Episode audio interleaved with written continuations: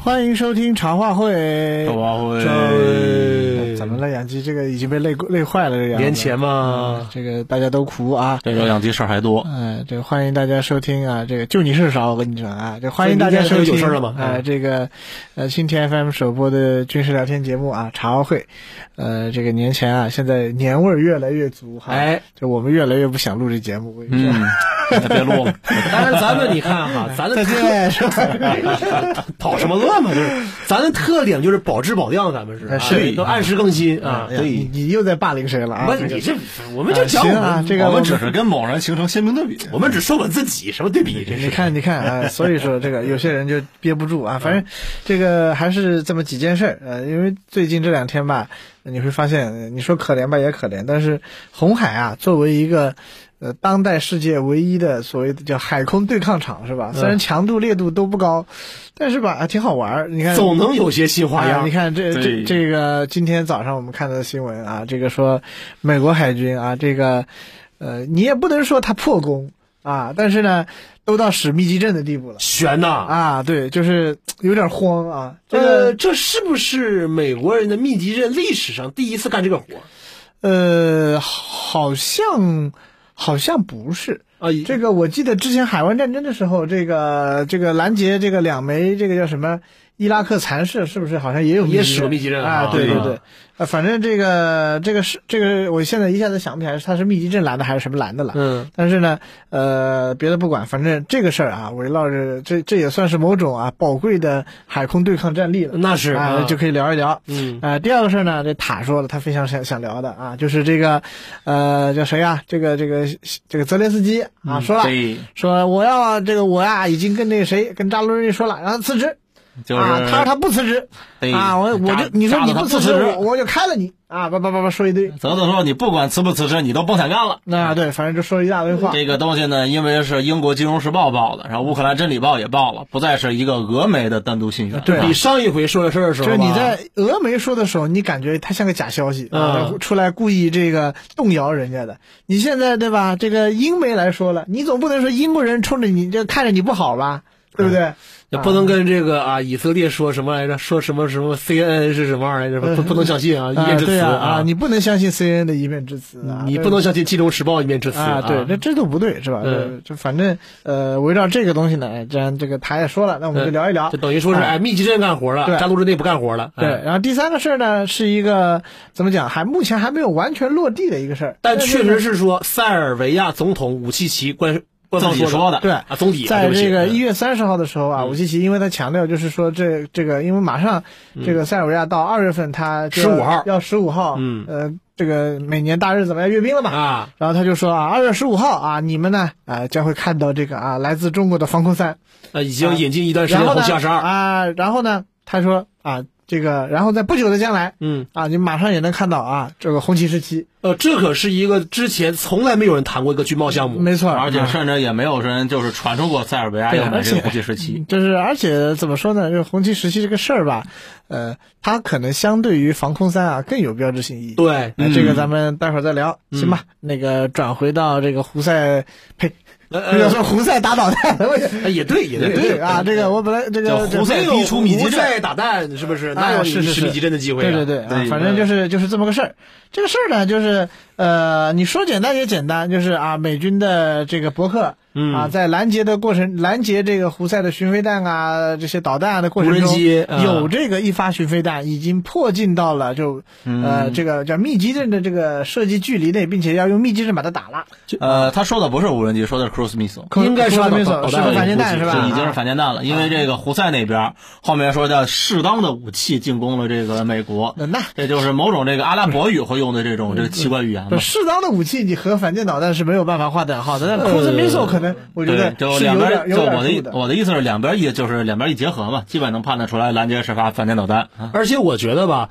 呃，能够说让在已经处于战区，我们说不是毫无戒备的美国驱逐舰，说到了说是必须得动用了密集阵才能把这蛋打打掉的地步，说明啥呢？说明是肯定当时美舰应该属于忙于干别的，就比方处说于一种这个确实有点着急，或者啊说猝不及防可的这种能感觉。说拦截中高空的其他无人机的时候，然后这一发，比方说这么一发这个掠海飞行的反舰弹或者说巡航弹的话，啊，突然出现的时候，正好处于了我们说美舰上的标准呐、ESSM ，E 的可能拦截上一个很难受的距离上。嗯，那么综合考量了一下的话，还是选择让密集阵转起来，嗯，打掉它。是的嗯，因为说这个看 CNN 那个报道啊，说的还挺那个，还那个什么，挺玄乎的。挺惊险啊。说什么发现导弹的时候，导弹距离这个军舰只有八海里了啊！那嗯个当时在办公室里我弄错了，是以为是八公里，后来看是哎 eight miles。你看啊八海里的话十几公里嘛呃，miles 是英里，呃，对对呀、啊，他不好意不是思他说的是海里。哦，那我啊就又弄呃错了。这这完个了一一点六、一点八五二，啊当然 了那还还是有点区别的。呃，略有区别，就是十几公里这个距离上，我们说是发现距离，嗯，发现、形成跟踪、火控系统那个舰上的这个我们说追踪系统啊嗯哎，要进行决断。嗯，那么这个时候呢，虽然讲啊，你说垂发打出来的这个弹吧哈，我们说啊选择比较多啊，ESSM 可以打，标二可以打，但是既然是垂发的话，需要有一个垂直起飞，然后再对向的一个过程。对这个时候的话，不太稳妥，应该说，对，嗯呃，或者说就是还得这样说，得亏导弹飞得慢，嗯这个得导弹飞得慢啊，它这个系统做出决断以后，呃，甚至可能有一个简单的一个人工干预过程。因为这里很重要的一点就是，嗯呃，它必然存在一个人工，因为说白了这个地方的烈度很低，嗯，呃，不管是舰上的这个指挥官也好，包括他的武器官也好，它肯定不是一种比如说叫全自动拦截就是所谓的 fire at will、啊，就是你看到它有一个东西来，你甭管它好坏，你就直接打，因为这种目标说白了，第一件事儿无法敌我识别，但是呢，你要不要去识别一下呢？在我觉得，在目前红海的环境之下，这个程序还是要有的。对，啊，所以呢，呃，它就会导致怎么讲，人在回路中，而且可能不止一个人在这条回路中。嗯。啊，这样一来，呃，说白了，这也是我们说当代这些武器在这个运用中的一个悖论，就是你最后会发现，拖慢武器这个操作和反应节奏主要是什么呢？呃，就是人人嗯啊、就是人，因为人要在这个中间下决断、做判断啊，是不是这个要自己要人因判断说是不是这个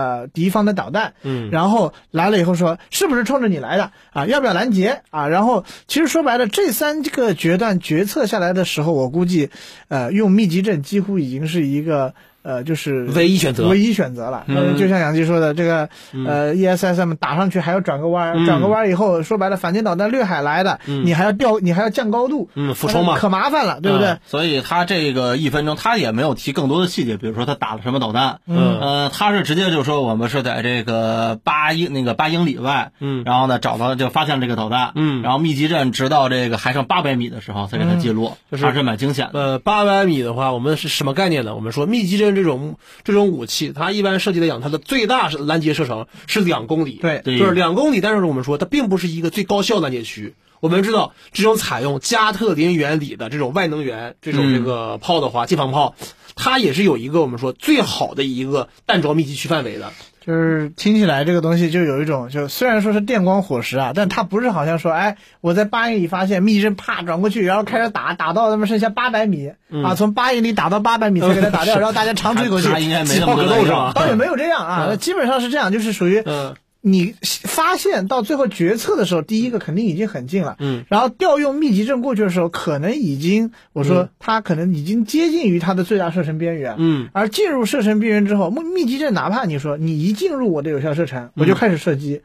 这这个转管炮它有一个所谓的就达到最大射速，它有个起有等于说有个起速，嗯起速大概要有一秒多。这个一秒多时间啊，人家你想想像啊，这个压音速压音速200反米嗯哎八八百公里八百公里这个反舰导弹啊，嗯对这个一哗小一口时气800就公里嗯飞进来飞进来二百米，你像很拢共就两千米，哗一口一秒钟就二百二百来米，吓人你知道吧？啊，就你按照这种两百来米算的话，他从开始拦截到他被拦其截实，可能再过三四秒他就他就碰上其实这可架了能。就是拦下来的时间，可能总共也没几秒。嗯所以我们看哈，如果大家伙儿熟悉这个密集阵射击画面的话，它会有一个什么呢？先有一个空转加转的速度，嗯对，先加转起来的过程，对，然后才是说我们说开始进入说供弹程序，嗯是这个弹打出去嘛，对就如果这个这收音设备远一点，大家应该是转了好久以后，就会有一个这个、这个开火声音跟这个转速的不匹配。哎，对对对，对，这这这个都很熟悉嘛。嗯，但是呢，他按照这个，他也没有提，就是原文里也没有提说他有没有打别的导弹。嗯呃，这个反正细节上没有说那么细啊就了，嗯就没那么细了。反正到目前为止，我们就知道，就说这个导弹到了八百米左嗯右，被这个密集阵所拦截了。呃，我猜测哈，他选择用近防炮而不用导弹，这个决策过程中可能在考虑一个事情。如果说呃导弹拦截的话，如果说比方说你打一发或者打两发打不中的话，有一发打不中的话，会不会说落到附近它护航的商船上这种可能性？因为刚才石老讲说这种什么可能的人因决策过程嘛，你需要保证一个你拦截附近什么进攻条件什么之类的话，此时使用近防炮炮弹的话，我们说，因为来讲的话，近防炮还是一个说你打完之后的话，它先弹道是个直线，基本上是可以理解为一条直线范围内。它的范围内是，呃，它会落哪儿不落哪儿，是一个呃在射击前能够预期的东西。是但导弹拦截，如果说错失目标之后飞往哪个方向是，是你在发射前无法确知的事情。嗯，所以说这就是可能是一个导致说，呃，最后在决定是使用近防炮的时候，可能会有一定时间的一个拖延。呃，确实是这样。最后说成，你就这么地了。嗯，总之我们说啊，这也算是美军啊，呃，你说之前啊拦截这些个什么巡飞弹也好，比较 low 的这种什么啊弹道弹也好，总有一种吧是有点儿不说大炮打蚊子吧，有点大材小用的感觉。就跟你没什么关系，但是我们说近防炮拦截掠海巡航弹，那真是陆地战训本物。嗯，对，这个是说明这个对抗啊上升到一个新的高度，就是说这个对于这个美军军舰的打击已经到了这种就是刀尖舔血这个地步。嗯呃，以前你甚至可以说什么呢？胡塞是偶尔或者说抽冷的，我说过打你一次美国军舰，对，呃，有一种就是这么说，尔在不逊啊，如何如何，则这个打打民船之弹，则化为这打军船之弹啊，而尔在尽戒之啊，如何嗯而且他打这个军船的这个弹啊，往往他不太不是特别严肃，比如说是拿什么飞毛腿啊，拿什么这个征服者幺幺零啊去打，就是这种是完全针对船没有这种末制导能力的这种这种导弹去打船，更多是一种警告。对，嗯，啊类似于我们说警告射击嘛，就对是你警，因为他这种警告对于胡塞人来讲，你警告就是我我打出去了，你肯定要拦，嗯，你不敢说假定说这个这个弹它一定不是反舰就的。前置法一一定打不中，啊哎呀呀对吧呀！要就算它不是前置法，它万一它是一个什么波斯湾三啊，伊朗人给了波斯湾那种的类有似物一定这个幕后指导能力哈。对，嗯然后你说这个这个东西，你你你肯定要打，打的话对胡塞来讲他就不亏。呃，石导有要说啥？是这个，我来补充一下，这个刚才说的这个历史上的战例里边，啊，就是密集阵史上战例啊，这个除去这种打自家靶机这种事、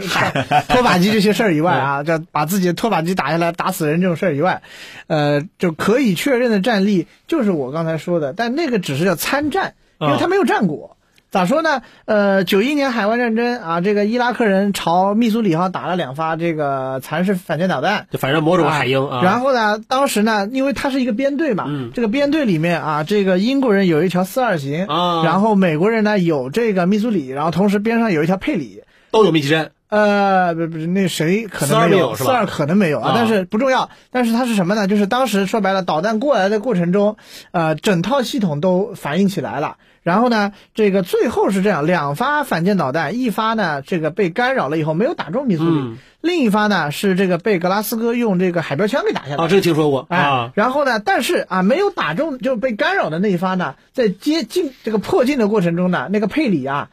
啊，用自己的密这个密集阵朝他就是扫了一梭子，啊没打着，呃，因为密集阵是用一种全 就是叫全自动接战的这么一个模式，啊所以呢，他反正扫了一梭子也没打着，但反正导弹掉海里了啊，你你别管它，就这个样子啊。嗯啊，啊，所这么以一回事它属于是啊参战啊，但是呢，呃，这个不能算，感觉不能算他的战果，对那吧？所以这个这次打导弹啊，嗯，那还是那就是第一个美国人宣称的这种 confirm 战果嗯了。就是我们叫做密集阵哈，正形以它的这种本质用途，哎嗯嗯哎，在实战中，战训本物，啊哎，这这是属于是这样式哎的。看他意义还挺大的。嗯，对。所以我们说哈，之前我们开玩笑说美国人哈以后搞红海轮战的话，那你这个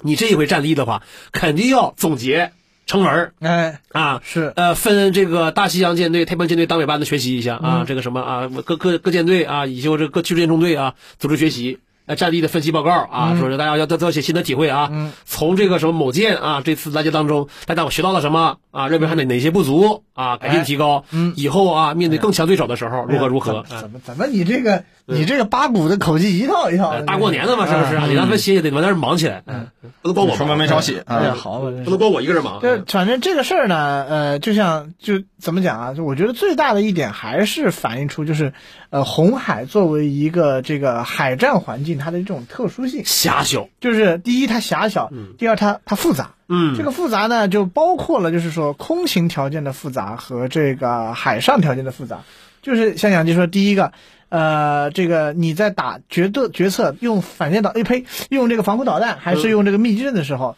你可能要考虑到，比如说周边的净空情况啊，对附近的船只情况。是而实际上，呃，面对这样一发来袭的导弹，在这个识别的过程中，为什么要有这么繁复的识别的，甚至是一定要人在回路中的这个识别？很重要的一点也在于，它是一个呃，在你想周围有航空的这个各种的这个空运啊什么的各种各样的这个航线，然后呃，即使在这个地方飞来飞去的东西，那很多说白了，可能美国自己的直直升机啊什么的也都有，所以呃，面对这样一个快速向自己靠近的小目标的时候，呃你也不是说啊第一时间就是啊不管怎么样就先打了，呃比就方可以了说，你要确认一下，是不是最近又发动一波什么空袭了？嗯，会不会有什么自己的什么属于己方的什么空袭弹药？嗯这种可能性。再一个，因为刚才石导提到，因为舰队本身说离也门海岸太近了，那么敌人来袭的巡航导弹或者说反舰导弹的话，嗯，如果有一点心思的话，嗯，采用比较好的航路规划，嗯没错甚至可以说他们在路上飞行时，你用驱逐舰的宙斯雷达雷达，你反而炮探测塔。没错，哎如果空中没有恰好有一个值班预警机处于很好的阵位，而且哎你执行成 C C E 飞，而且预警机可能就不会太认真帮你看这些东西，对呀哎，这么一个小巡航导弹，一个我们说如果是一个类似于说 C 八点二，嗯这样量量级的东西，如果说啊利用山谷做一定航路规划，嗯直到到海岸线时才突然冒出来的话，哎那么刚才阿姨讲话了说，区区八海里这个距离就是很可信了、没错，啊，哎等于是越出海岸线，越出海岸线之后，哎。它比较好的进攻条件，对嗯好捕捉，捕捉之后的话，然后肯定很慌啊，这个时对候，，这个时候就就着着急啊！你是谁呀然后嗯，啊对，然后赶紧识别，啊识别完了以后就是行吧，嗯用密集阵，好，来，就这个样子。呃，我在想的是这个事儿哈，会不会就此改变美国海军在红海的一些个交战守则？呃，有可能，因为说八百米这一次，阿姨讲话啊，这虽然不能叫破功吧，但是有破功之余啊。那或这个东西者确实吓人呐！你想，这再过三四秒就就就就命中我了。们说句难听的，假设说这个密集阵突然卡壳了，坏了，嗯虽然说概率很低啊，啊，那怎么办？大家伙儿等着就是呃就撞击准备，呃可你能就这这个就只能是赌电子炸了，八百米，可能我这么说是撞击准备四个字可能喊不完吧？对呃，三秒钟嘛。对 啊呀、没有没有，英语就有这点好啊。 Ready for impact 三个词，就喊完就得就就炸了，要不炸了要飞过这去也。这也不怎么来得及。开玩笑啊，这个呃，怎么讲呢？应该来说就是呃，就是大家可能有的朋友就是因为我们看笑话嘛，呃，我觉得什么样的情绪都无所谓，嗯啊，但是你说这个东西真要说说美军不行灭，我觉得倒不至于，因为、呃，就像姨说的，说这个呃，这个叫差点破功，但是呢，这个认真的说，差点破功等于没破功，是，对吧？理论上说，这个宙斯盾舰啊，从远到近一系列的防御系统，这个包括电子战，包括主动的这个主动的这个硬杀伤硬杀伤哎软硬杀伤，只要有一件起到作用，你就你就得说它的这个系统是可靠的。嗯对于这个少量的反舰弹来说吧，对，但是姨刚才说的另一点就是吓人，嗯这个是真的。八百米你等于什么？啊，石老老讲话，船上不可能所有人都处在战斗位置上，嗯对甚至有人能看得见的那。个甲板上，你八百米外那么大一个东西，如果炸了，啊是一火球嘛嗯或者或者游游火球，或者乃乃至说你就掠就是落海了，嗯哎呀，落海啊都的时候能看见，砰一下，对呀、连落海都能看见，水何中况它殉爆呢？看得见吗呃对怎么说呢？就是这一下啊，呃，对于舰上官兵来说啊，尤其如果你如果大家以后有机会能看到他们呃公布出来的所谓日记的话，嗯他们可能反而会感受到兴奋，而不是害怕。之前说这个仗打的吧，这个仗是 CIC 的战争，就是这个仗我没有实感，你不在 CIC，哎我没这这个剑桥的指指挥中心里头，对我每天啊早上起来直更啊，在航海剑桥里啊，嗯然后告诉我这个第一啊战斗几报，然后我上来了，嗯上来了以后啊，导弹发射，噗，导弹发出去，打没打中，打中谁了？都是什么呢？舰上 CSA 啊，或者广播嗯啊，每天做总结、做 brief 的时候告诉我一下。因为那几十公里以外的碰撞点，嗯没错，啊然后你尤其是你有的很多岗位上，说白了，你你也没法说啊，出去哪儿的哪儿哪儿的，那跟孙悟空似的看是吧？也嗯不合适。但是这个东西，就它非常接近于一场传统海战，高炮开火，哎，嗯就是那种排空战斗，游游戏，然后开始打是吧？嗯这个呃，你你就是像就像二战中间那种，你的高炮炮组打掉了一架敌人的这个飞机，然后甚至是像日本鬼子可能是烟神风花机弹嗯啊，它哐的一下撞在你这个落在你这个飞这个舰的这个附近啊，撞出一个巨大水柱，嗯就把大家泼的这个浑身是海水。但在就是如果说是那样的状态，大家是一种劫后余生的幸运，嗯因为那个环境很严酷。但现在因为整个没什么实感，这个弹也给拦截了。大家反而会有一种就是叫初入战场的兴奋，对啊，嗯但是这种初入战场的兴奋是对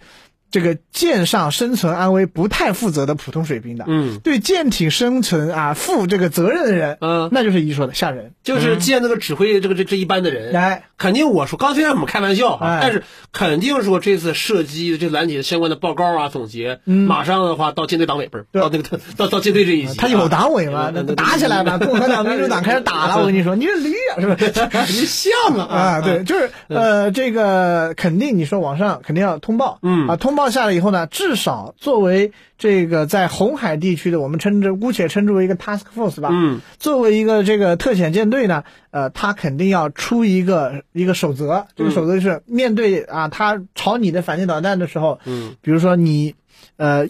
做的这个优先级，比如说啊，以后你你当时如果说就像你说，如果真的存在什么啊，我考虑了一下，决定用炮，嗯那他可能说会说别管商船了，你看到这个东西啊、先用导弹再用炮，嗯能用什么全用上啊，对吧？呃，可能会有这样子的状态。而另一方面，被袭击这个事儿，马上肯定会通报给这个嗯呃预警，如果有预警机或者说美舰队的作战中心，因为嗯很很定然的，这个时候你赶紧看看有没有发射车在撤退，赶紧给他打了呀，对不对？嗯这也是一件事儿。另外，我们说哈，对于在红海地区执勤的其他军舰来说的话，嗯这也算是提了个醒儿。嗯哎特别是我们说法国海军，我们说法国海军哈，来了两条，呃，这个是阿基坦级嗯那个呃驱逐舰或者护卫舰哈，虽然说防空能力不差，嗯，啊，之前那条朗格多克是有十六单元的这个我们说子板十五，嗯，现在补国的这条阿尔萨斯是哎三十二单元的这个子板三零，嗯，应该说中远程防空能力是不差的，哎但我们知道法国船有一个问题，它没进防嗯是，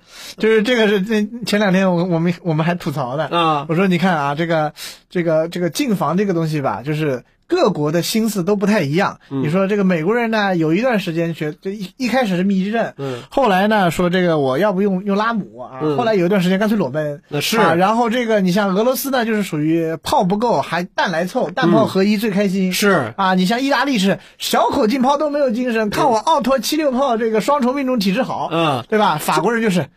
防什么防啊，呃防没防啊？呃，就感觉是嗯靠自，他们对于子板十五的杀伤进阶能力是很非常自信，非常自信的。嗯然后呢，就是是啊，你非要说进防的话，那请看我这个人操双联西北风。对对对，啊，对吧？他叫辛巴达是吧？啊我记得辛巴达是这样对啊对对嗯辛巴达这个双联西北风，就是啊，我告诉你，这里的每个射手都是越南海军梦寐以求 的，啊 就是感觉什么玩意儿 就是开玩笑哈啊，就实际上说白了，那玩意儿根本不能指望说他去末端拦截能拦上什么东西。嗯但是呢，呃，对于法国来说，比较糟心就是，如果他真的不小心一不留神突破了你的紫管十五，咋办呢？咋办呢？就进防炮，我嗯们说，哎它有一种让人安心。我搜一下 Red Impact 的法语怎么说？ 对，施老师法语啊，我们说就是因为啊，近防炮这东西在美国的博客界上也是呃装装拆拆，拆拆装装。呃，倒也不至于拆，但是是嗯有有无无，啊有有就有有是无因为比较好它是啊随着这个新建，老舰有的它也不会拆你嗯，然后呢，老舰换了拉姆的嗯，就是拉姆了，老舰如这不是新建，如果换了拉姆，它就是拉姆了，嗯新建说不装了，那就不装了。这么说，在 DDG 八十五之前，就美国有那么几条船，一条博客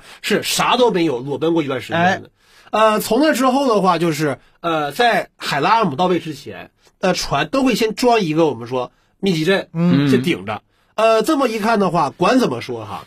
在这个情况下，有炮好过啥都没有。那啊对，所嗯以这这个事儿可能很说明问题。就美国人他对于这个海拉姆跟密集阵的看法、啊嗯一直是替代关系，而不是一个并存关你系。像咱们和韩国海军比较像，都是采用说是近防炮和双体制，对，你看韩国人是这个守门员加上这个海拉拉姆，对嗯我们是七三零二幺幺三零加上这个红旗十，嗯对所以你想这个我们这个双体制，甚至到了很小的上，比如零五六上，它甚至都是这个三它那个海三零，嗯当然那个个海彩拉姆票的它那个嗯零反零导五六就算了吧，那个就是056后来还十四点五呢嗯，那那个是不是14.5你反这正个就是双重命阵，你这过所分以哎太了。双重他了们那个三零炮的主要练习科目是就是对空，呃，但是对空来讲的话，就是但是但是那个对空效率大家都知道对，对对对，你不能指望什么屁沟吃稀能能反个倒什么这种事儿啊，哎吓人啊反倒就算啊了。对，就总之我们讲哈、呃，在红海这个狭小海域说，尽管我们讲说阿基坦护卫舰是艘不错的船，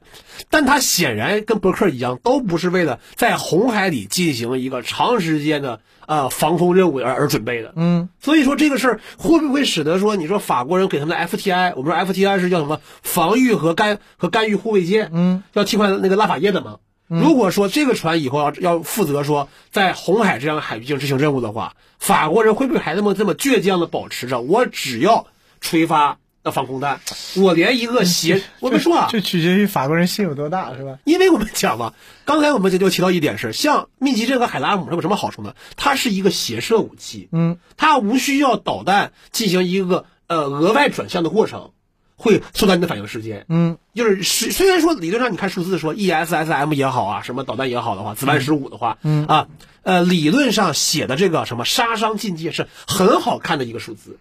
他会写杀伤低界是五米，嗯杀伤近界也是什么一千米、五百米这嗯个对样子。对但是在实战中，因为你是一个垂发打锤导弹，在种种因素下，它是不可能有这个数的。就是或者说他不可能同时取得这两个数，而且呢，但就是是你你看，不可能打到一个只有你离你五百米只有五米高的一个东西这，呃这这个玩意儿属于非常理论的理论的事儿了嘛。你想，如果说那个东西，你想它还是一个两百多米啊，冲着你飞过来一个东西，是吧？你你心吧就有这种事就儿。这个算了，是吧？嗯但是你看，近防炮标的这些数啊，如果不是炮本身或者雷达出的故障，那么他说的这个什么最小拦截距离，基本上是对的。就那是你这甚至可以可以有有的离谱的标个零，是吧？呃，那那那有标零有意义吗？就是近防炮的这个标零，就是是属于就是。流氓了嗯那是啊。呃，叫流氓，但是怎么讲呢？一般来说，你只要舰上近防炮的位置设计的合理，嗯，保证你这个船有比较好的射界，嗯，基基基本上你这样想，不到死角一百朝上，嗯啊是没有什么问题的。是啊，嗯因为因为这里边其实牵扯到一个问题，就是近防炮它的俯角啊，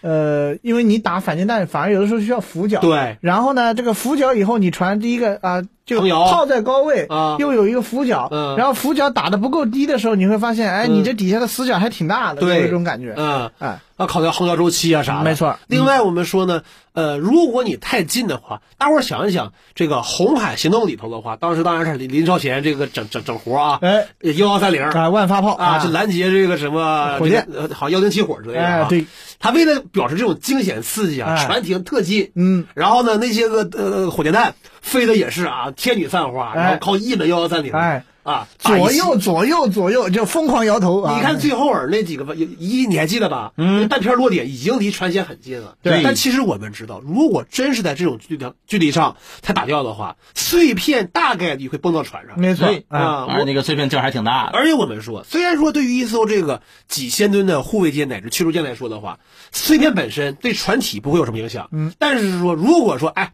几个碎片啪扎到这伯克的宙斯的雷达天线上了，就是好死不死，哎四百呀一四百一 D，让让让这玩意儿给炸了。钱呐，哎对呀、钱呐，哎丑啊就是四百一十正面嘎喳被两发弹片给扎进去了。嗯是找谁说理去？那是，就是呃嗯这嗯然后你我就在想，那个雷达操作员那个那个屏幕一下也不成雪花了吧嗯？就可能多两大 块儿。是吧哎呀，反正乌反元正镇吧，还是不更不好，有元镇还好点儿。嗯反正怎么讲呢？这玩意儿啊，这个呃，反舰导弹来袭啊，然后拦截，尤其是末端拦截之后呢，你会发现，呃，在那个环境下的战海战哈，更像传统的海战，就是是打着打着像了，就嗯是大家会有这种，而且而且说白了，就是你这又反映出来一系列的问题。就说白，美国海军现在啊，现在反正还是这几条船，但是如果说红海的这个反导拦截战长期化的话，嗯美国人肯定要派船轮替啊。是而在轮替的过程中，说白了，你是没有办法保证来的每一条船，比如说叫品质如一啊，嗯配置均等。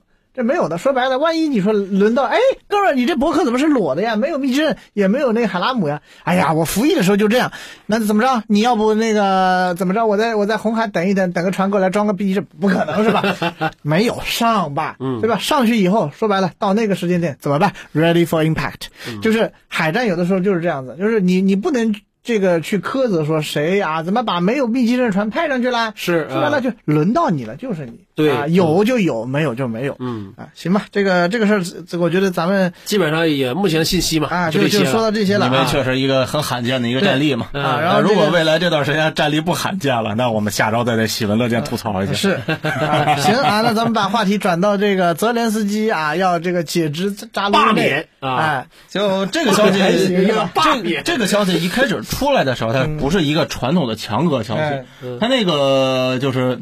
它出来这个这个媒体吧，叫这个共青团员，叫俄罗斯共青团员报，嗯，它也不是一个，虽然听起来好像大家一听这个带根正苗红啊，对根正苗但红你现在呗也知道，在俄罗斯红没什么用， 它是它是一个挺正规，就是也不是叫挺正，就是就是说什么正规媒体，它它也是一个自负盈亏的商业媒体，从而顶这么一个名字。而且呢，报道的也是一种，比如就是严肃行为为主啊。那突然报道这个呢，就说它是有这个信源的，而且这个信源呢是这个乌克兰方面那个信源向他说的， 就所啊谓、所谓叫什么“若有来风，必有空穴”啊，这、对这事儿管怎么样是有点有点不是不是这个叫什么张嘴就来的，对哎他一开始提供，因为这个消息我们之前也提过一嘴嘛。嗯我说这个俄罗斯这个媒体说完这个这个消息以后，乌克兰群组不是说这个俄罗斯人挑拨离间，而是就开始分成两派开始骂了嗯，啊，就说明啊这件怎么事呃怎么情。骂的？怎么骂的叫？一派人说这个这个就开始了嘛，这个炸岳飞啊啊，这个这个责购炸岳飞就网开始线了中粮啊，对，网线忠良嘛，嗯，就开始往前征。另一派人就说这早啊该你看死这了这这大这大反共产这样早该死了。啊、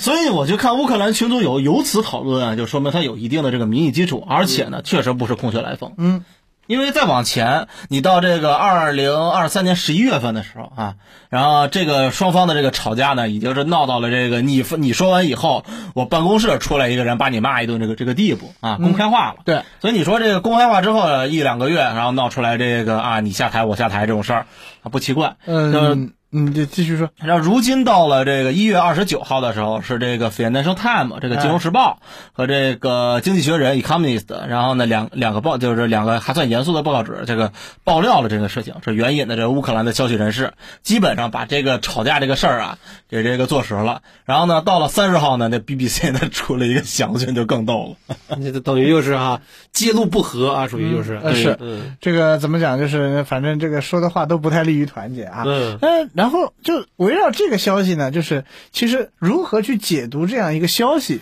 呃，不同人其实有不同看法。就是那天那天我们办公室里第一回讲起这个的时候，将军就和姨啊，这个输出了一个他的这个暴论那怎么说？啊，这个姨你还记得吗？嗯，啊，将军给你输出了一暴论，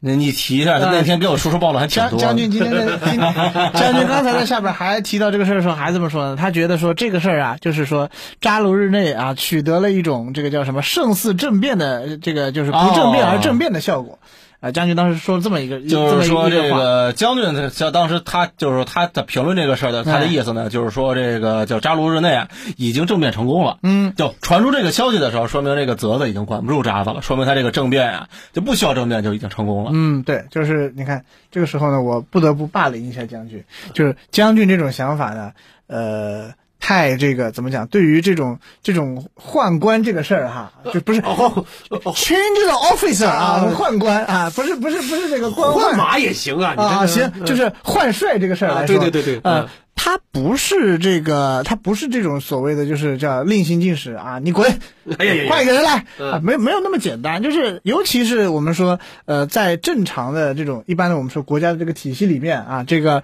呃，尤其是像像乌克兰这样的国家，说白了，它就之前还算正常，就是它的这个政府机构和军队机构呢，呃，本质上还是有一点点分野在这儿的。就乌克兰也是有一个叫文职防长的一个东西存在。没错，哎，然后呢，这个一般来说就是一般就是这个文职防长啊，负责你比如说筹措物资啊，嗯军队的这个呃编练组训。啊，但是把这些部部队如何在前线调遣，如何进攻，如何防御啊，如何的这个分配弹药，这些事儿，那基本上就是所谓的这个就命令权是先收归在，就是肯定归这个三军统帅泽连斯基嘛。哎然后对呢对对，但是呢，这个国防部长，嗯没有国防部长的这个命令，这个军队无权调动，没错啊，这个基本的这个文官体系是有的。哎，对的，这个这个就反正其实很多的这个国家历史上都是有这种类似的嘛，所谓的像日本是什么陆军部、海军部，然后有一个军令部。对，啊，这个军令部负责什么呢？就具体的指挥啊，这你们这些军舰造出来是吧？我给你送掉是吧？就就干这些搁在事美儿。国嘛，就是参谋长联席会议嘛。呃，就差不多吧。这个美国人其实他有这个所谓，也是类似于和咱们的联参差不多的这种啊、联合指挥部嘛。嗯，然后呃，在这个事儿上来呢，你就说啊、这个作为政府首脑的泽连斯基，对对于这个武装力量总这司个令总司令的扎杜日内表示不满，呃，然后呢，呃，你从职权上说，他把他解职是有这个职权的，但是打仗的时候很重要的一点就在于，死乱命也。就是就是对啊， 就是临阵意将不妥吧？没错，对就是解职这个事儿哈，呃，在任何的时间点上，它都会带来这个多多少少的混乱。那么很重要的一点就是，所以很多时候我们会说啊，这个换将这个事情体面不体面？嗯，其实体面与不体面，呃一方面你说起来好像是这个被换掉的人自己的一种尊严问题，其实很重要的一个还是什么？是你在换的这个过程中，你的这种呃，因为毕竟有人要取代你嘛，取代你的人啊和你能否平稳交接、顺利过渡，这是一个很重要的事。嗯你要不然就是形势和人性就出问题了。对呀、嗯你说白了，哎，呃，现在这个情况，当然看起来像是最最糟糕的一种，就是什么呢？泽连斯基，因为正常我们说啊，我们如果模拟一个合理的对话，那泽连斯基肯定是跟这个扎针说，你看啊，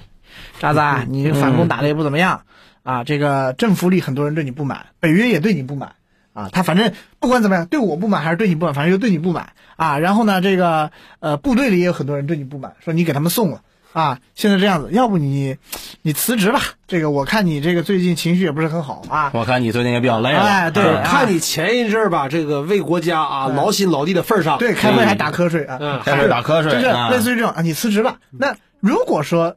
这个另一种情况，如果扎路日内确实觉得就是这个差事我不想干了，谁爱干谁干，他那状态行啊，那我辞职呗。啊，对，也可以啊，哦也不是不行，对不啊对？对。然后这个时候就会有，呃，从泽连斯基作为一个文官来说，会提两件事。第一个事儿，你你离职的话，你有什么就比如说附加的条件没有，对吧？这个你你必然有属于你自己的智囊团队啊，有什么人？这些人哪些你要带走，哪些人嗯你你觉得可以留下？你觉得得留下？哎，然后这个呃，包括说你走了以后，那我不可能说啊，跟你就贬为平民，给你一杆枪让你上前线去，耶耶耶那肯定不行嘛。一般来说，那嗯你得呃有，个你职位辞职之后，呃，你肯定还在我们这个政府里边，或者说还在武装力量这个体系里边，你有什么想干的？你得找个活儿干。哎，你想干找个想干的活吗？你想想看，然后这个时候他可能会自己想，你把我要不发配到什么利沃夫什么后勤基地这个销售处，对，你一看这个就很肥是吧？扎古之内来这么一句 哎，哈，对吧？那个泽子，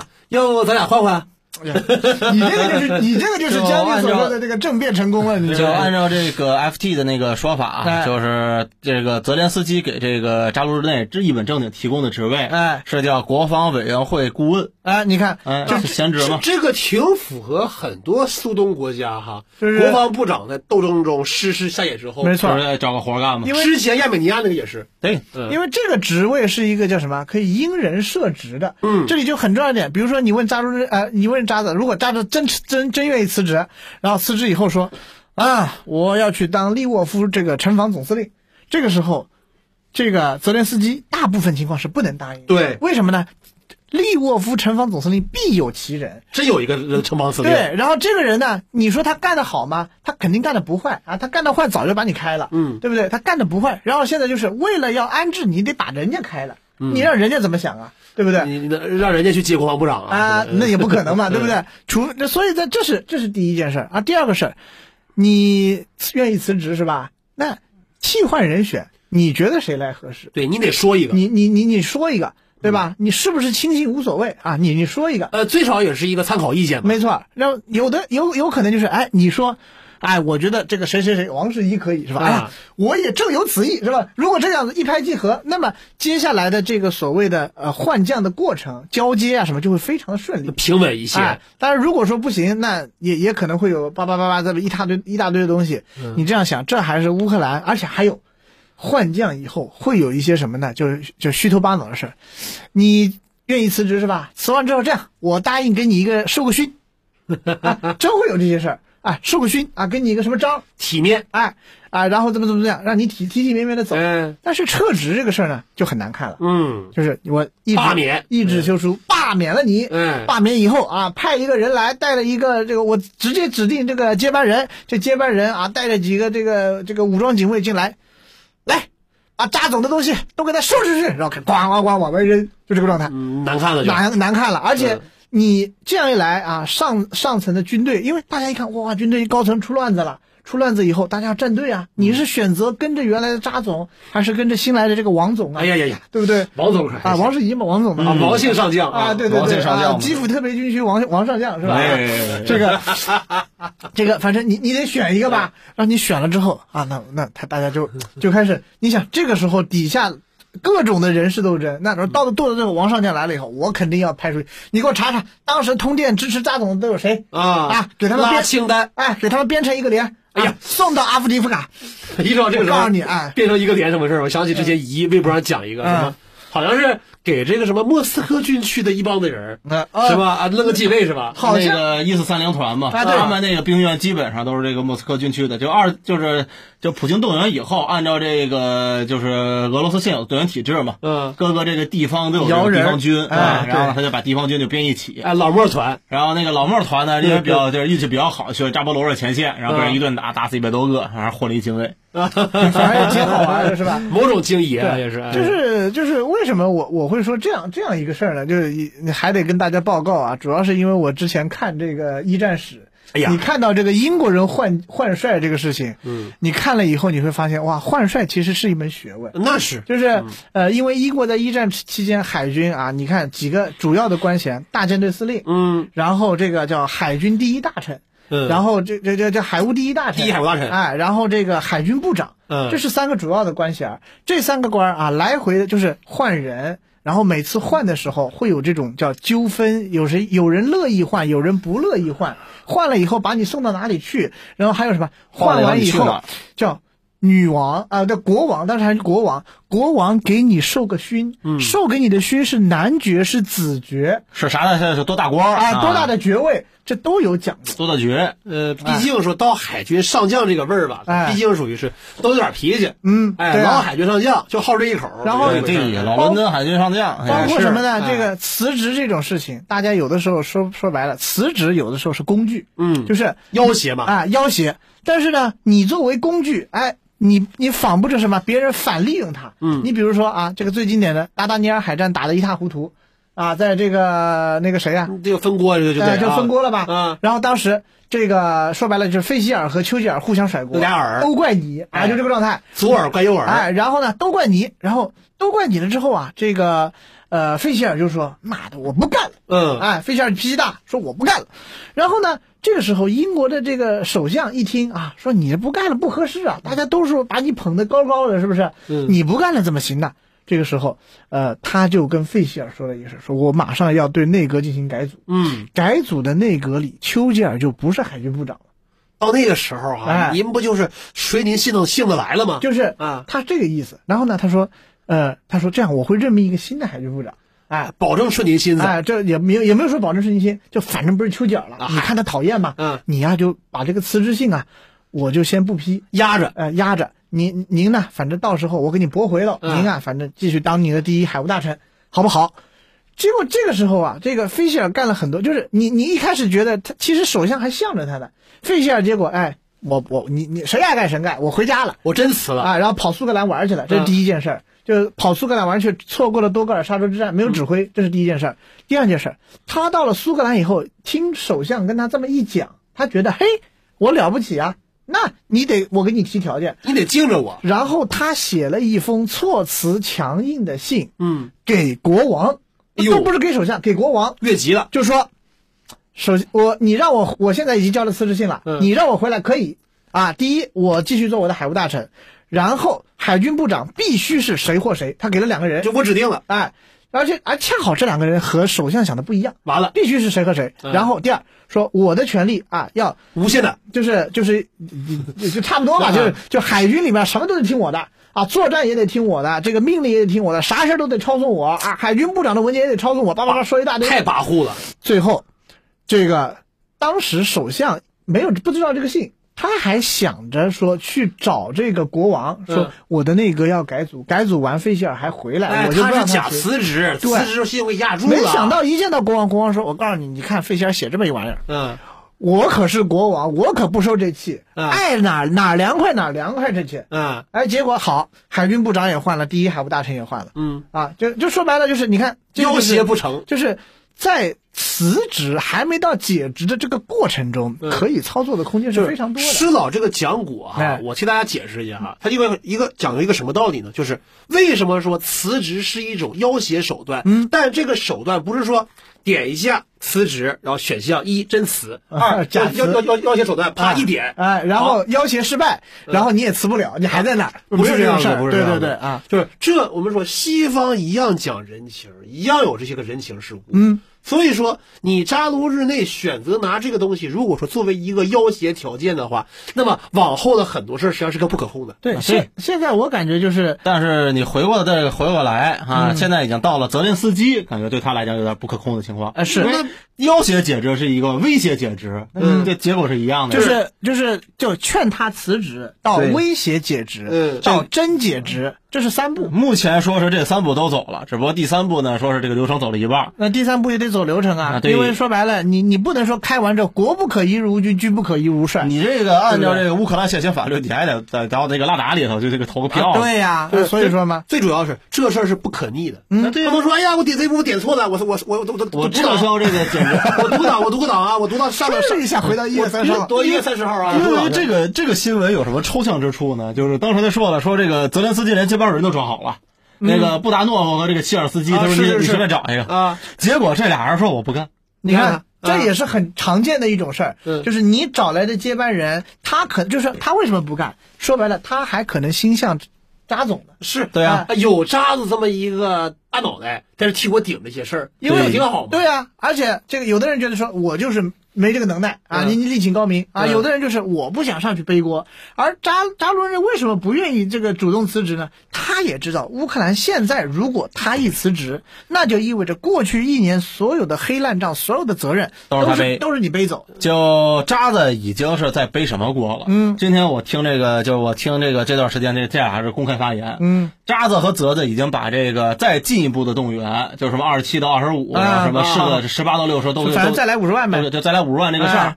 渣子说：“这我我们军方要求的，嗯，不是泽连斯基要求的。”嗯，泽连斯基说：“对，这是他们军方要求的。啊，啊什么双簧这啊是？”嗯对，这个双簧到这地步，你看嗯渣子已经这个牺牲到这个地步了，你现在让他辞职啊，你这个辞职对西方来讲，那反而是另一个信号嗯，就是渣子现在之前是拿什么？我拿脏水洗头，啊对我拿脏水洗脸，现在是你要拿脏水给我泡澡，啊，对啊啊，脏水我喝我下出来去了啊。然后现在呢，对于西方来讲，之前渣子是拿脏水洗头的啊，对德子是这个这个岸上开干干开干系的啊，啊，就是这个泽子还是盛名的啊，嗯这个有问题全是渣子啊，嗯是渣子没打好扎波罗热大反嗯攻，是渣子再征五十万人、啊，是渣子这个把这个什么军备都贪污了。背黑结果现在你锅你发现这个泽子说，那你现在别在这个脏脏水池里泡着了，嗯你出去吧，说出去别干了。那对西方来讲呢，就是你泽子还想不想打的问题了。嗯你就要看你渣子敢不敢说，你从这个什么脏水池里跃出来的时候，也泼泽泽连斯基一脸水对，啊。是，那你这一仗对于这个这整个西方阶层来讲，你说这一仗他这这这个事儿，最后是不是还是说这个泽泽跟渣子对西方演这个双簧，你甚至都很难很难就说。变成了一场，如果说啊，如果这场分赃大会，对啊，就是大家伙儿脏其实水的脏脏水是吧的脏，大家在分赃啊。但是呢，泽连斯基目前没有一点说我要拿脏这个意思。嗯是就对，双簧，双簧说这么说，刚才你们讲这个情况嘛，我有，我觉得有有一定道理啊。嗯但是有一点站不住脚，就是目前看泽连斯基没有一点想接脏水的意思。啊对你好歹往脸上泼两滴啊！嗯嗯，现在你是，你给我离我离我远点啊！你从这个脏水洗脸池到远点儿那个脏水那个什么泡澡那地方去，哎，以后我看以后我看不见你了，啊以后我不见你，你不见我，对啊，咱们都是各自心里干净，就这样了啊。嗯就是呃，我不知道这个是什么，是是是剧本，是剧本如此啊，还是他他真这么想的？还是说他们真的已经到了一种就他真这么想的对，他这么想的。嗯但是我这里头我是觉得啊有一就是应该是有这么真这么想的这个这种意思在，因为之前大家就看那个就整个这个西方对透露出来这个乌克兰决策层的这些细节啊，嗯西方媒体包透露出来，包括华油那个长文，包括近期的这些举动，都看出渣子是在这个整个这个 SVO 里头，他觉得他干的事儿都是对的，他不承认自己有错。就是是得得了，那就是其实他俩都有思想隔音，对，嗯就是他俩都会觉得自己是。泽泽说：“我坚持要打啊，嗯没我的话，我去西方这要来那么多东西。”就是渣子说：“啊，你说赫尔松是我打下来的，这个这个伊伊久姆打那么漂亮啊啊，这个重塑了乌克兰形象，那都是我干的。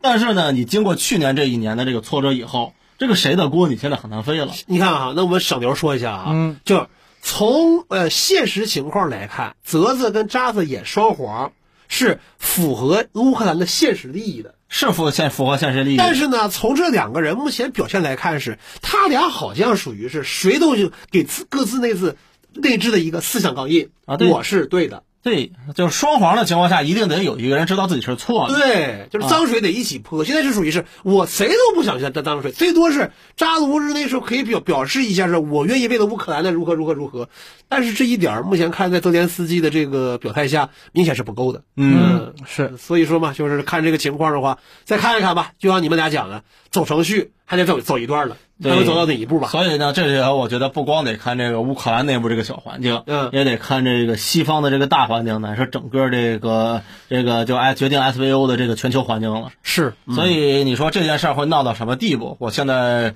我个人感觉啊，啊，可能渣子这一轮儿还是要走远。为什么呢？因为这个还是回到战场现实上，就是渣子最后一次策划的进攻行动——克林基登陆作战。嗯，这件事情被就是被这个乌克兰在去年九月份赋予了一个特别高的一个这个呃这么高的一个地位，而且这我个人看这个克林基打成这个状态，渣子是想利用这一仗打出点什么骑兵的这个骑兵奇谋出来的。然后让我能坐稳这个位置。对，嗯然后或者说我至少说这扎波罗热，啊你们北约指挥的扎波罗热，因为扎子自己肯定认为扎波罗热是大反攻的失败，是因为北约这个瞎指挥的原因。他要区分，对，明白我区分，我自己给你打点东西出来，嗯结果打成了这个状态嗯啊，一点用都没有啊！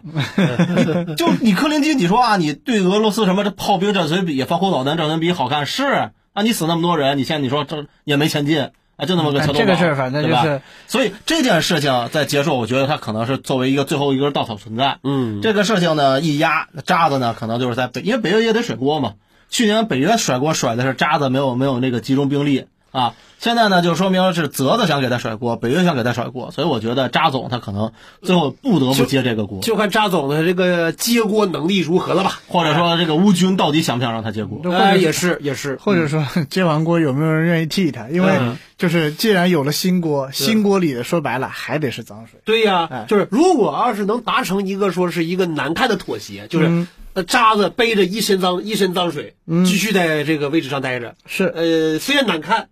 呃，嗯也很难维持但多是久还得过啊？就是就是凑合过吧，还能离打的，嗯就这么一个花了。对嗯，但是你看哈，我们说面对这个 SV 落井想下啊，这个很多国家在这个军购采这个军备采购上，它也发生了一些个呃有趣的一些个什么变化什么的。尤其是这种战备压力比较大、身临一线的啊，哎这种这个采采购目光就是采购眼光比较好的国家，哎，塞尔维亚，我们说塞尔维亚之前我们说买这个红旗二十二的出口型 FK 三，这个事情是很早就确认，而且说是用于替换他们的呃 S 幺二五，就对嗯萨姆三中高空低空导弹的。对，呃，但是呢，我们说啊，从这个塞军几次演习来看，他们的二五零低空导弹旅在接装 FK 三之后的话，他们老的那个 S 幺二五仍然编了还有一个营。对，还在呢。那还在，哎，你看这回五七七的讲话中提到会有更多的 FK 三，嗯，啊有这么一个暗示。它叫叫第三套 FK 三，对啊那么样的话，应该会彻底取代他们剩的那一套这个 S 幺二五，嗯就可以呃寿终正寝了。嗯同时我们说，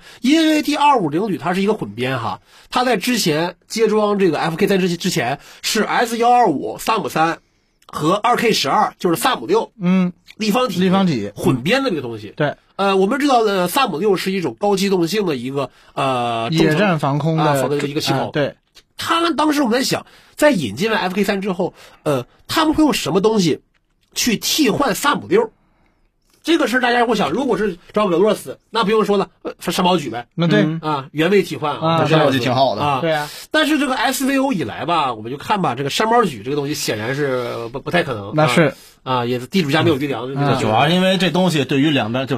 就是我我觉得也运不过去，是吧？就你会发现这个俄乌战场上最有用的东西，现在反而真还真就是这山毛榉，啊，而但它是且个耗材。一是耗材，二一个什么，他还运不过去。啊，嗯，以目前这个呃是管空空域管理情况哈，当时我就想，我们会不会说拿一个什么红石榴？但想红石榴毕竟在机动性上相比这个山猫举差一些就就红石榴就变成了另一种防空伞了，啊，对，而且尤其是什么呢？当红石榴这个，嗯你想红石榴的新的型号增程了嘛啊？是增程以后就是属于哥们儿你你小红酒啊，就是已经是小红酒了，嗯就它和防空三的射程，甚至它还多一些呢，重叠了，就变成了六管防空三了。啊，嗨， 是不是？呃，所以说感觉也不是特别那什么，但是大家伙想的还是这种那种什么咱们的外贸的一些个其他的这些个啊中程的地空导弹啊这些的。嗯对呃，最后这个五七七宣布是一种跟道尔同级，就可能说射程更远一些的红旗十七，哎，还是说有有点让让人感到第一反应有点意外吧？没错，因为这里就牵扯到一个问题，就是我们看到的很多的导弹，你像这个天龙系列啊，嗯这些都是我们觉得可能的在外贸的这个呃单子里这产品里面符合部分符合人家塞尔维亚的需求。而且摩洛哥也买了，对，嗯然后与此同时呢，它又会和这个俄式装备拉开相当大的定位上的差异。嗯，就是呃，我不是说什么，就是你俄罗斯拿一个东西来和他拿一个东西来，最后你会发现，并不是说什么绝对的谁的性能好，谁的性能差，而是谁更符合用户的需求。嗯，而啊而是它是这么一个思路。但是呢，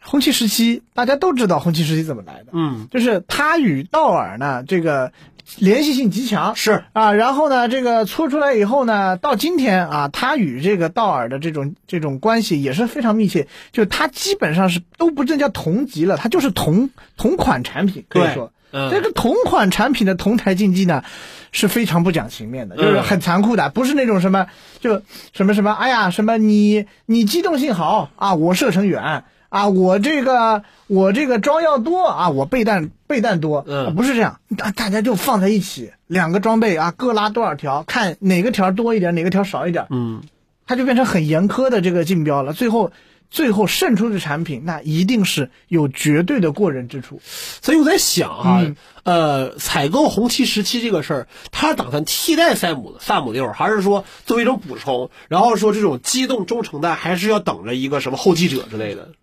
我觉得塞族人应该没有富裕到把萨姆流退掉的这个地步，嗯，就所以至有少一他得种补留充着是吧？哈，所以我觉得可能是补充，或者说把什么以前这个部队里的这种变倒编制啊，比如隶属于陆军的这种防空部队啊，啊，提一提啊。提一提，给你一个野战防空能力。你看哈，这是说到一个什么话题呢？选择红时期的话，那么红时期最大特点是什么？跟道尔一样，三位一体，对，具备单车作战能力，没错。而且说新型号都具备说行进间，当然慢速的行进间，嗯射击能力。对，我们说塞尔维亚作为一个说当年九九年南联盟时期遭遇过北约野蛮空袭，深知这个防空系统生存不易的这么一个国家，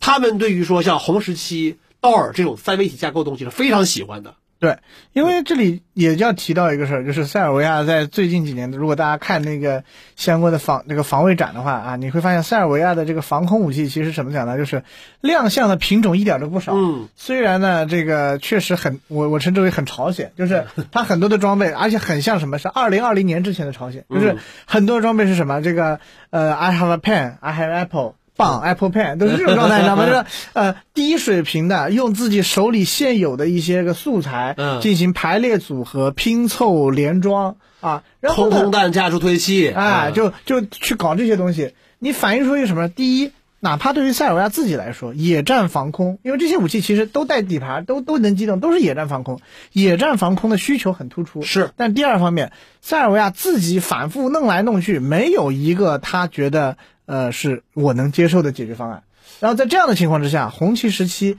就是或者说就道尔类物，是他觉得最合理的一个替代方替代产品，或者说是一个新产品。然后就是如果说这个山猫这个叫什么立方体这个事儿呢，嗯我就觉得，呃，不管怎么样，有了红旗时期之后，立方体它的重要性就相对下降一些。就大家伙儿各管一摊儿的话，也因为在此之前的话，我看二五零旅搞演习哈，嗯萨姆就是挺忙的啊，对，就是它是等于是因为它是一个机动系统，嗯，所以说那种大范围这种那种调整部署啊，哎类似于对嗯说防空捕漏啊这种演习都要它去出席。没错儿。啊而我包们知道，萨姆就是对于他的周边对手来说是一个毫无秘密的武器。没错儿，那包括你说什么阵地转移的时候去承担掩护什么，都得来让他来。对，嗯，现在我觉得就可能他的地位会下降，然后他也可能会处于某种就是缩编，然后嗯充实。然后说尽可能说是什么把这个呃里头系统里头说比较好用的部分说整合一下。大家最后比如说拾到出一两套系统来啊对啊，先留着，然后嗯把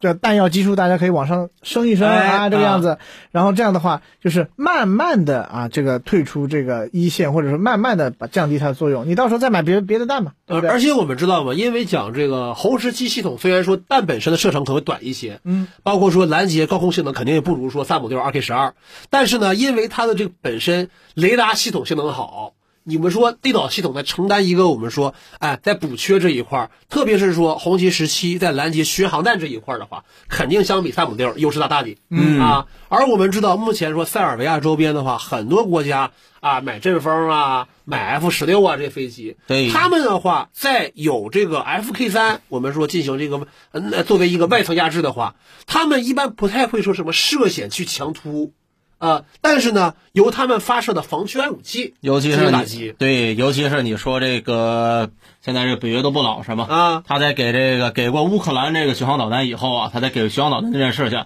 他这个阈值又低了一些。对，什么风暴阴影、金牛座，变成了一个以前还觉得是嘛，的哎以前啊，觉这是得什么战略武哎器？呦，把准战略哦，哎呦，如何如何，现在在这玩意儿就就就当无人机用呗。呃，这真是这么回事儿。所以我所以们你说说你得你得这个你得防着嘛。而且我们说，从这个俄乌的经验来看，哈，哪怕是俄罗斯啊，碰上什么这个风暴阴影、斯卡普这些东西的时候，有时候也挺难受嗯的。没错儿。那你如果只靠着说防空三和这个三五六的话，呃，去去这么硬顶着，肯定不是个事儿。没错儿，呃，相比来说的话，俄罗斯也证明吧，你看俄罗斯最后再放在什么克里米亚、塞亚托沃尔，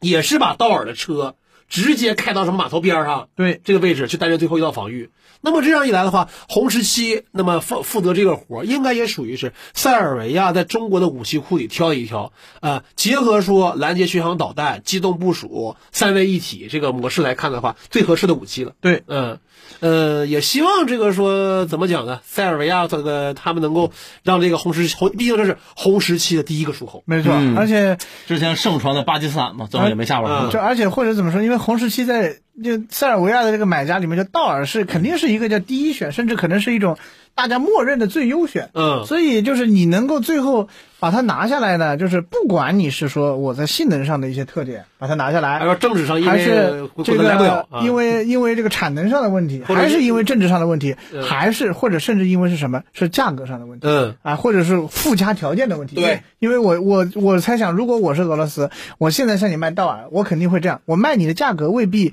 这个未必特别高很贵，嗯但是你的库存弹药给我一点呗。呃是不我是肯定会提出这种非分之想的要求的，对不对、嗯啊？这比如说什么幺二虎啊，这这对不对？嗨啊，是不是？对那这这这谁不想多多有点库存嘛，嗯对吧？所以，但这些事儿呢，我觉得可能对于，因为你想，武契奇说白了，这两年他很不容易，不容易，他不容易的一个重要的点就是，他不想让塞尔维亚受来自外国的这种叫无理的这种条件的这个压迫。那在这个事上和约束，嗯西方的约束是约束，那俄罗斯东方的约束，俄罗斯的约束，嗯，那其实对塞尔维亚本国人民是一样的呀，是对不对？嗯因为西方在这个，尤其是这个特别军事行动开始以后、啊，频频炒作这个科索沃问题，是啊，是又是鼓动这个科索沃政府这改车牌，又鼓动鼓动这个科索沃政府去这个啊去这个改身份证啊，都是这个直接这个引发了这个就是这个北约和这个塞族这个军事对峙的这种情况。你想咱们在茶话会说好几回了嘛，对是啊万幸万幸，呃，老五的政治智慧也好，然就后老五，他的政治智慧是我扮演一个悲情方啊，北约又让我们怂了，啊，对吧？大家看一看呐，嗯对我这个看呀我一米九九一大个子啊，嗯在这帮人面前呢，我卑躬屈膝呀，啊，对呀，这个北约我们都这样了，他都不给我们活路我这是了。为啥呀？不就是为咱们塞尔维亚人民这点小日子吗？对啊，就北约也看出来啊，为了让武切维奇、让约基奇在美国里替咱争光啊，啊打对拿拿拿 MVP 干死你们 NBA 那帮老黑，跟你说，啊 就是武切奇他是有这个政治智啊慧，但这是政治智慧，你说到现在为止，我们都说事不过三。 嗯他从这个二一年到现在得有四五次了吧？嗯，啊啊！你说这个东西，你说我现在，你每次都至少你得，你再想去搞这个政治智慧这一套啊嗯，就算是这个科索沃这边主动挑衅，你至少你得把这个大军压境，这个军事准备做足了，嗯你才能把这套戏给演下去。你要是军事准备都做不足，什么北约进驻十二架这个战斗机给你吓没了，啊、嗯，那不行了。而且我们说，这个时候买红十七，因为管怎么地，红十七跟防空三，尽管在我军这边呢，他们自由型号的话，一个是防空三对应红旗二十二，嗯是空军地空导弹部队，对，而红十七是陆军这个防空旅的装备。嗯，但是我们说哈，因为在我军这边的话，军改之后，像空军、陆军多军种的这种，只要是你是岸基的防空导弹，都可以整合在一个大的一个地空导弹联合指挥体系下嗯进行运作，数据链儿什么之类不用说。所以说呢，相应的话，我相信老蔡肯定会跟我们讲说，你这个啊，红旗十七啊来来了之后的话，能不能跟防空三在一个系统进行整合？就答这案是嗯啊肯定的，对，没问题。嗯而且这个整合完了以后呢，可能就是说本来的是一个跨军种的联合作战，嗯变成了有一个相当于有一个防空军去进哎行对作对战，对是嗯是是还反而还符合这个塞族的这种国情，而且你看，这些福冈的阿姨讲话是，你得迅速形成战斗力。对，错事实证明啊，嗯这个就是跨军就是军种内的这个武器再好，你不搞这个一个独立的防空司令部啊，它总是会有问题。 哎，确实，举例而言是吧？那 A 五零 U 现在怎么样还不好说呢，到底怎么误击，怎么打了是吧？哈，对，就我们大概我们怀疑啊，对还是跟这个俄军这个空天军有地导和这个陆军地导体系各成一套体系有不反不反正是乱乱打一气 啊。呃，所以回到这个塞族这个问题，还得说一下这个武契奇他这个讲话。嗯他讲话里也说了，说对这个现代战争是这个无人机的啊，现代战争是无人机的时代。所以呢，到年底的时候，他还要继续从中国这边去搞这种小型的无人机。而且我们说，因为塞尔维亚空军有点钱，然后吧，呃，你说周边国家买阵风、买 F 十六，这个乃至三三十五嗯，这种情况下，现在，呃，塞尔维亚空军一方面也没钱，嗯，一方面的话也确实无力去更新这些个战斗机。那他还想卖阵风，嗯他还想买阵风呢，但是问题在于，现在看这个事儿已经出这么长时间了，你嗯看买二手阵风的事儿，我看不看可能性不是很大就法国人也不敢给了，啊。就科索沃这嗯状态。嗯就是靠目前米格二十九、破米格二十九，他非常清楚，这些破米格二十九只是一个礼仪仪仗性作用。真要是说呃什么玩意儿，真要是出点什么武装什么冲突的话，这些主要防空的话，还得靠红旗们，嗯呃，红旗十七、红旗二十二是去拦的这个事儿。所以他这个对于塞族来讲啊，他现在他这个战备啊，还是就是挺有眼光的。嗯但是呢，这个战备呢是以退为进还是怎么着，就不好说了。但是我们就说嘛，就是毕竟这也成了说，在遥远的欧洲，一个呢用我们人民空军的自用装备，呃，对应出口型，哎，武装起来这么一支防空力嗯量，应该说，呃，这就使得塞尔维亚这么一个跟我们国家有着这一个，呃，历史悠久的渊源的一个国家吧，嗯更加就是说是让我们